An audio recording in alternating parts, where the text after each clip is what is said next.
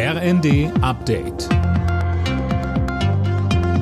Stündlich neu. Auf den Punkt informiert. Ich bin Mia Hehn. Guten Tag.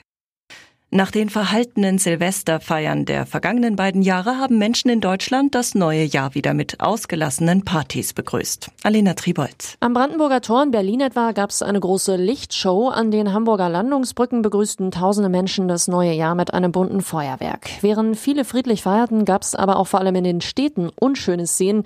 Teilweise wurden Einsatzkräfte mit Raketen beschossen, Betrunkene lieferten sich Schlägereien. Außerdem gab es auch wieder Unfälle mit teilweise illegalen Böllern. Mindestens zwei Menschen bezahlten ihren Leichtsinn mit dem Leben. Neben Bürger- und Wohngeld kommt 2023 auch die Strom- und Gaspreisbremse. Ab März sollen die Energiekosten damit gedeckelt werden. Daniel Bornberg. Gas soll dann rückwirkend zum Januar nur noch höchstens 12 Cent pro Kilowattstunde kosten, Strom höchstens 40 Cent.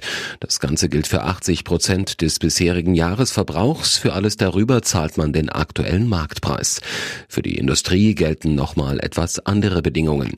Im Frühjahr soll dann außerdem noch das 49-Euro-Ticket für den öffentlichen Nahverkehr kommen. Da müssen allerdings noch letzte Details geklärt werden.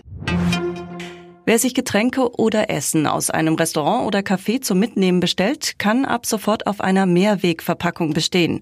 Kleine Betriebe mit weniger als fünf Mitarbeitern sind von der Maßnahme der Bundesregierung ausgeschlossen. Und noch zum Skispringen. Mit dem Neujahrsspringen in Garmisch-Partenkirchen geht heute Nachmittag die Vierschanzentournee weiter.